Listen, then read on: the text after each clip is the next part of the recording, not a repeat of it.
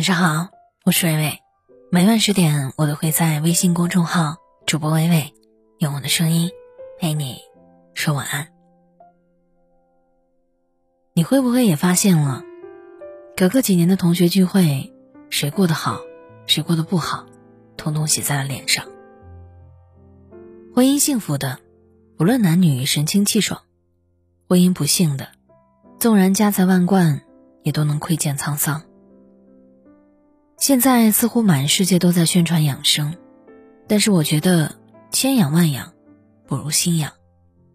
再多的灵丹妙药，也不及一个温馨的家庭，一个贴心的伴侣能起到的滋养。如果想要好好生活，千万不要低估枕边人对我们的影响。大家对一个好的伴侣，还是有基本共识的，最基本的无非是善待爱人。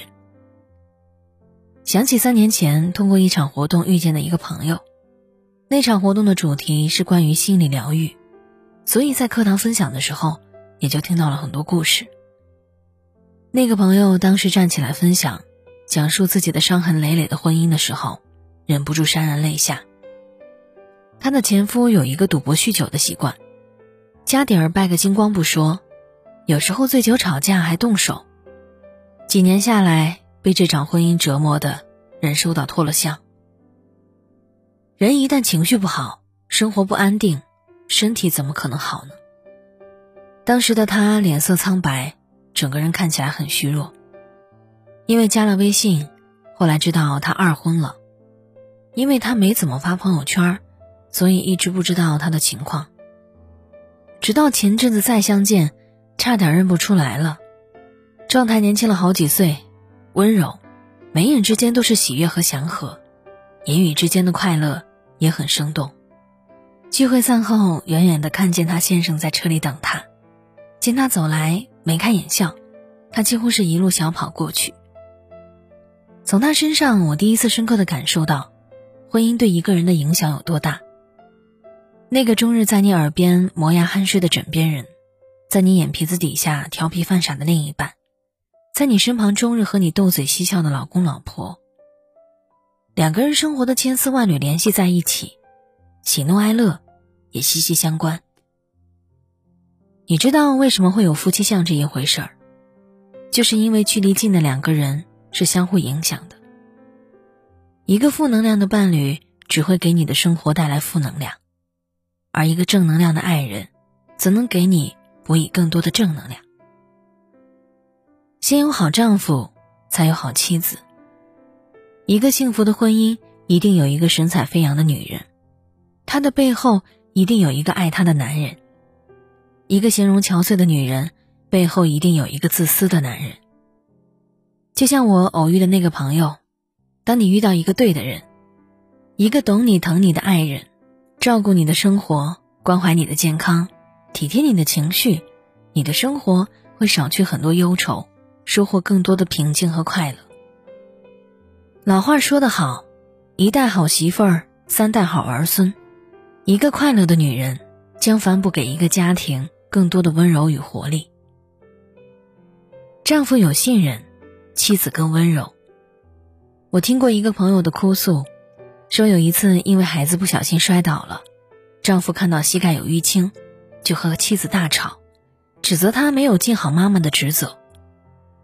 夫妻间常常为这种小事争吵，妻子感到深深的不信任，一直郁郁寡欢，两个人的感情也很僵。其实，你若是把妻子当做外人一样质疑，只会让她感觉自己像个孤独的外来人。相反，人心是相互的，只有充分的信任和体谅，妻子才能给你更多的温柔。丈夫有包容，妻子更快乐。大多数的争吵都是来源于挑剔太多，包容太少。其实这个世界没有完美的两个人，只有相互容忍的两个人。你能包容对方多少，你婚姻的满意度就有多少。李敖曾经因为看到前妻胡因梦上厕所的样子，就觉得破坏了自己心中完美的模样，爱意锐减，两人的婚姻没有撑过几个月就离婚了。这种完美主义一旦放到现实生活中，只会让彼此都很累。所以，你爱人的快乐就取决于你对他的理解和包容有多少。丈夫有体贴，妻子更年轻。你怎么对他，你原生家庭的人就会怎么对他。你怎么爱他，岁月就会怎么爱他。女人比较情绪化，所以身体很容易受到情绪的影响。如果你能感激妻子的付出，给予更多的肯定与爱意，生活中多多为爱情的保鲜做努力，多多的付出，爱意在你们之间流动。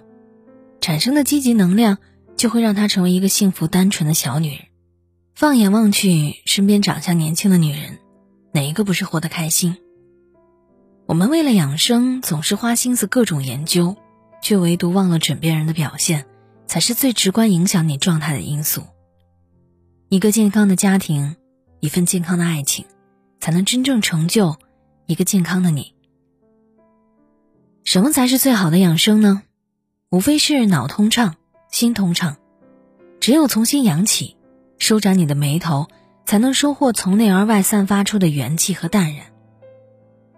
愿你余生能够如愿得所爱，从此花前月下，举案齐眉，没有争吵，没有忧愁，没有斤斤计较，有的是温柔，是平静，是幸福。如果你此刻陷在忧愁里，希望你可以通过文字告诉他。幸福是双方的，家庭是共同的，只有二人共同的付出，才能收获健康的家庭，以及健康的你我。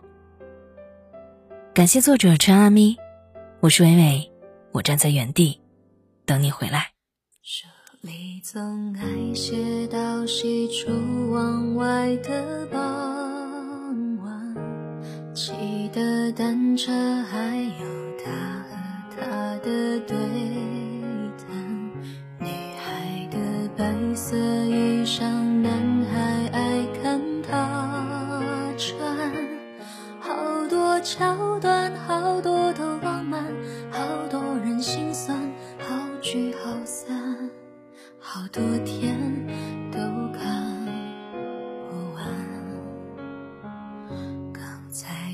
了你一下，你也。喜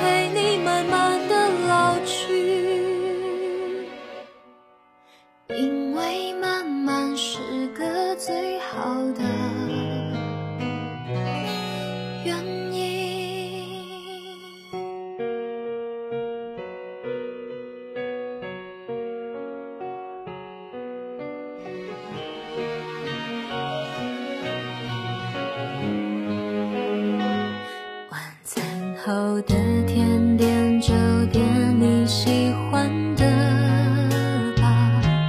今晚就换你去床的右边睡吧。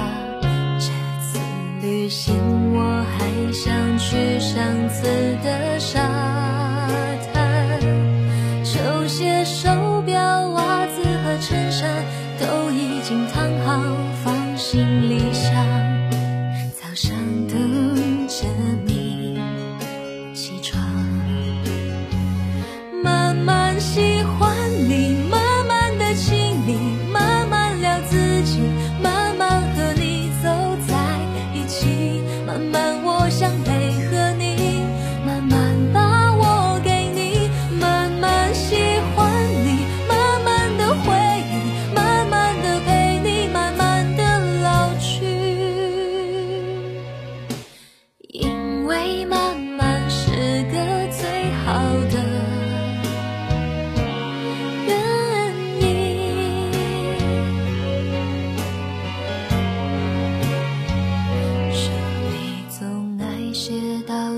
到西出望外的